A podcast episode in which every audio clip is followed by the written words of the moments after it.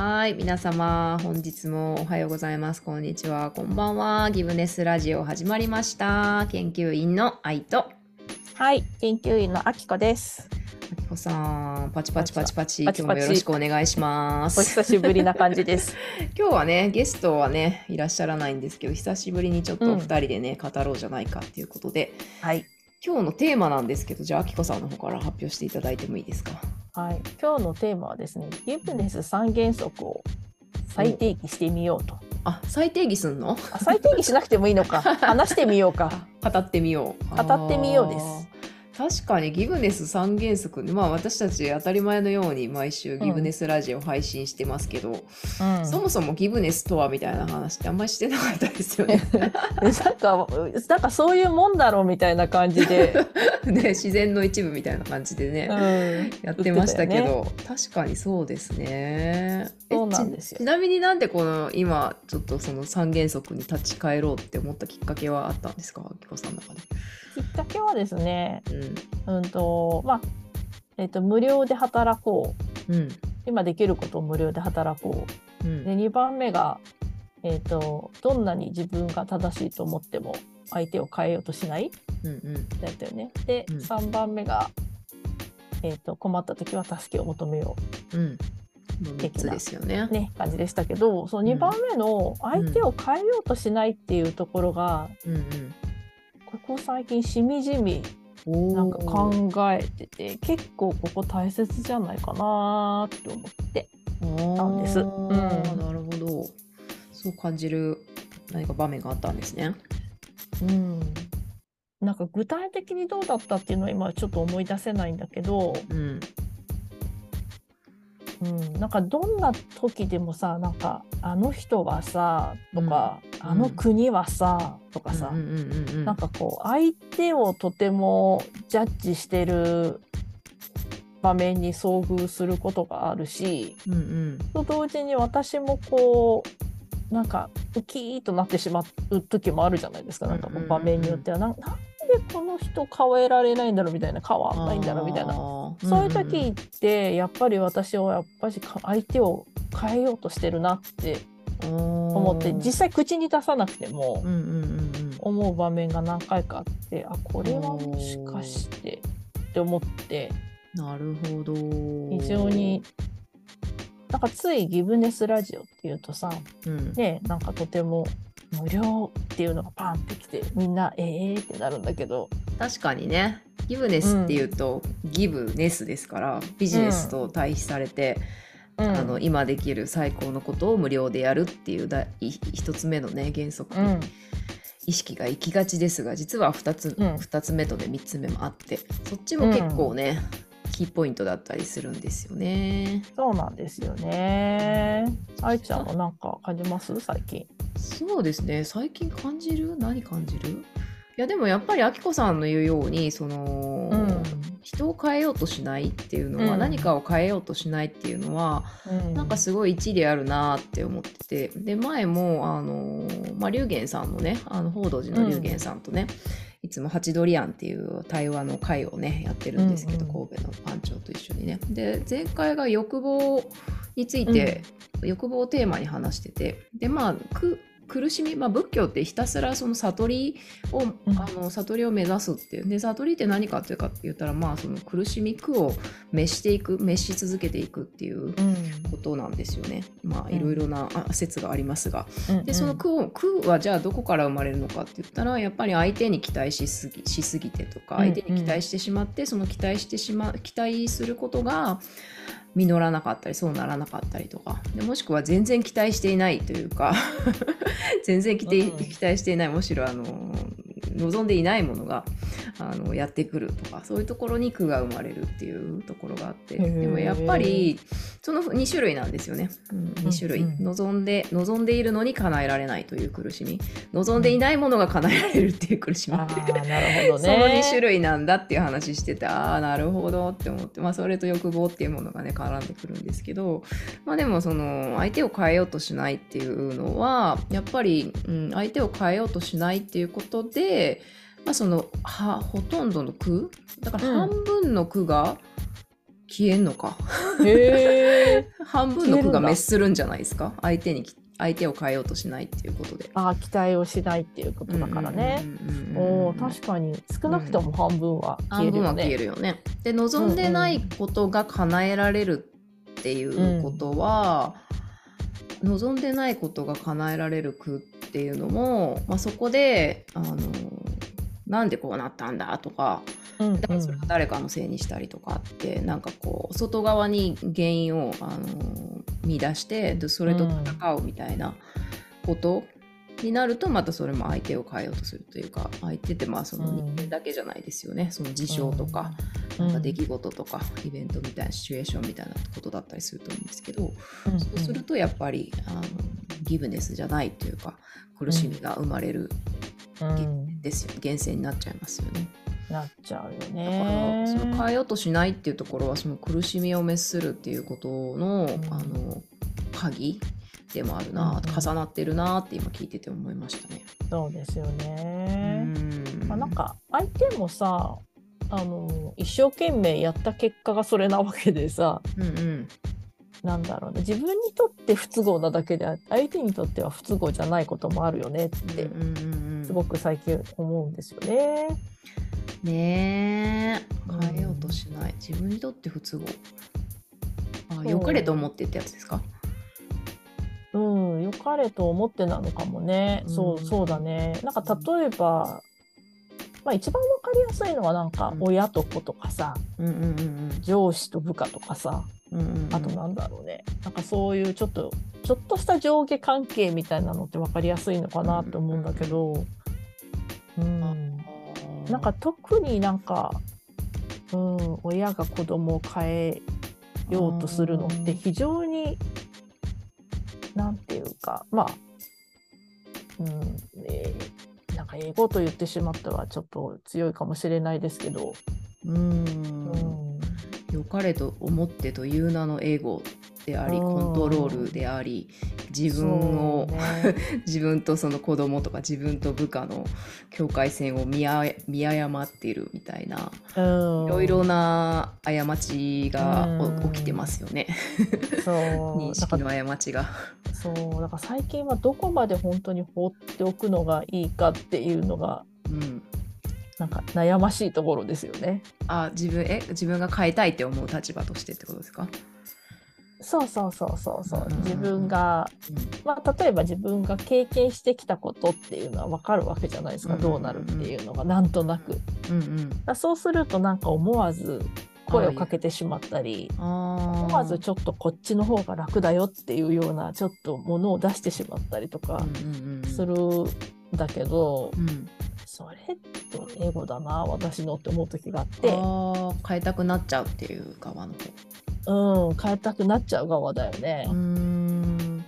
なるほどね。うん、確かに何て言うのかななんかそのその、まあ、第一番目の原則の今できる最高のことを無償でやる無料でやるっていうのと、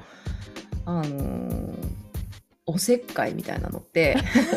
なんか境界線あるんですかね。だってさ良い因果率を奏で続けるっていうことがやっぱ私たちにできる最高のことじゃないですか。であれば、やっぱり道を見失いそうになってる人にこう手を差し伸べるっていうことと、うん、それがいやもうその人が過ちを犯して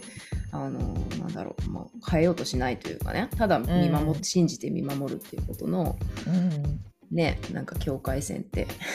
あんのかなって。それがさ3番になるのかなって今思って聞いてて。3番なんだっけ？ほら自分一人で何とかしようとせずに。しないね。人に助けを求める、ね、なんかまさにそのシチュエーションだと、うん、なんか何か過ちを起こし犯しているというのが私からは見えてとしても本人はそう思ってなければ思ってないじゃない、うんうんうん、でも本当に困ってたらそこで助けを求める勇気みたいなものもあれば、助けたらいいんだなと思う時があって。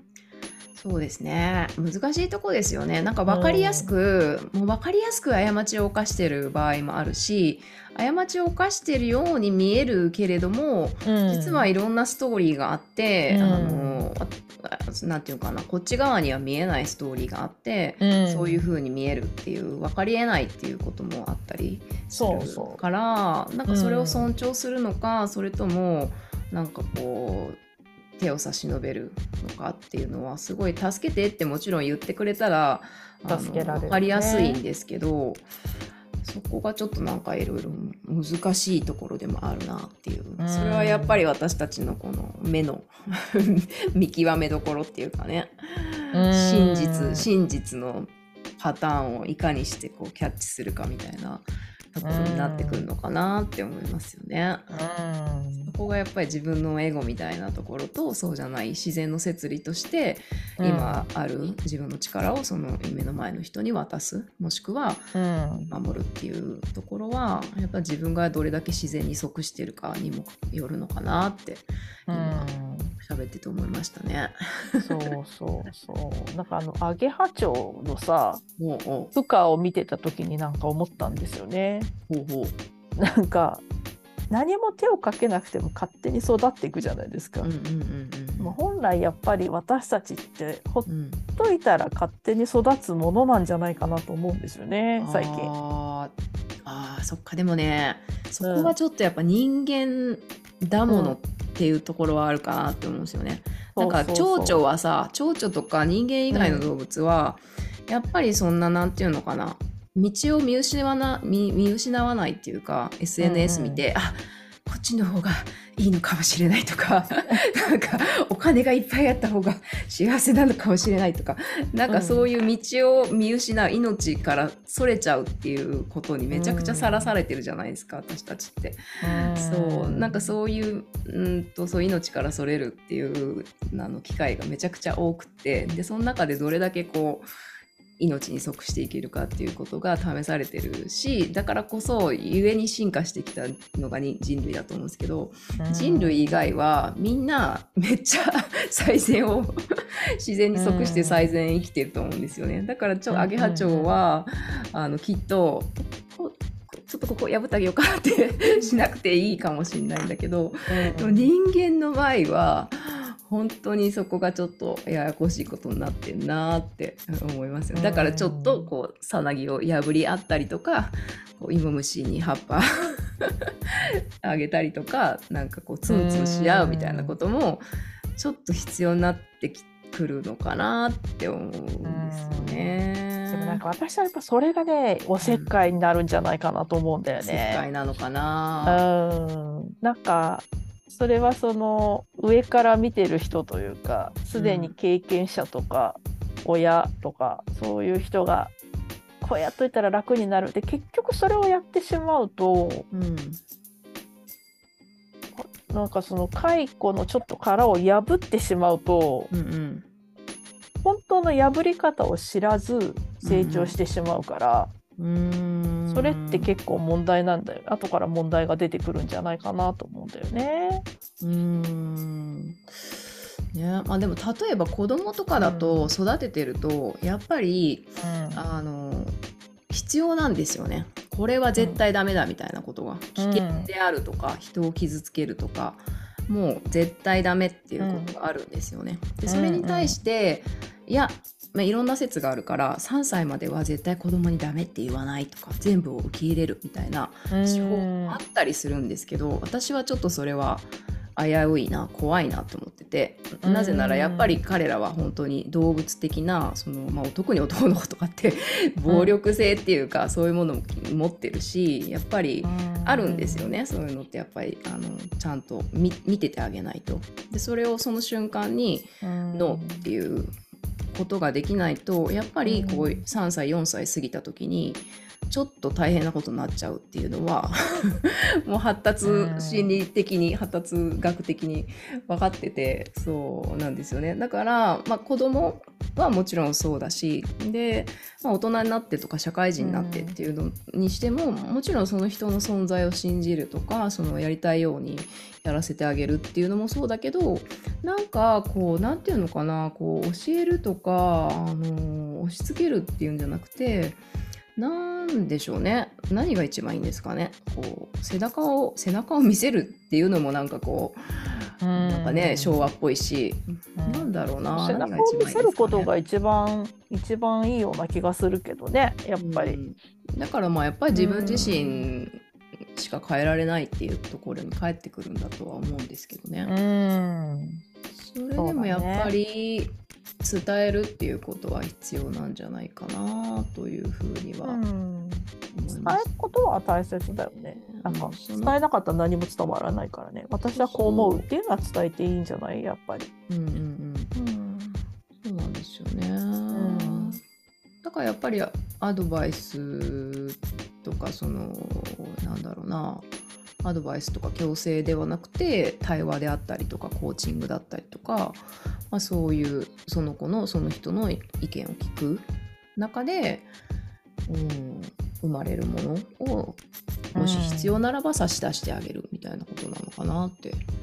思いますけどね。どうなんでしょうね。どうなんでしょうね。うん、まあ本当にそれがどこの場所で誰に対してどういう関係で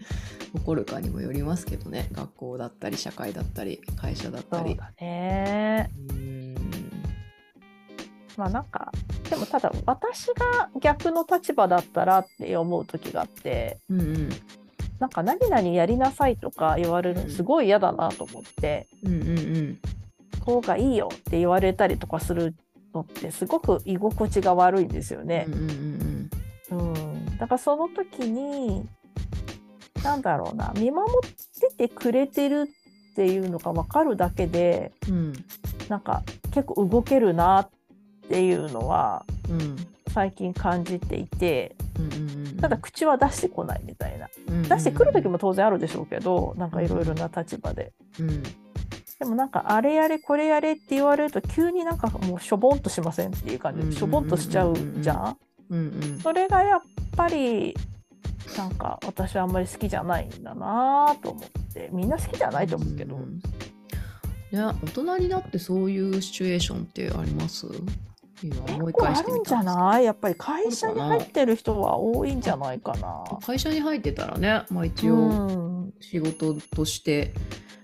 これやりなさい的なものはあるかもしれない、う。ん、縦社会があってあるべきとかね。上司が部下に対してこういうふうに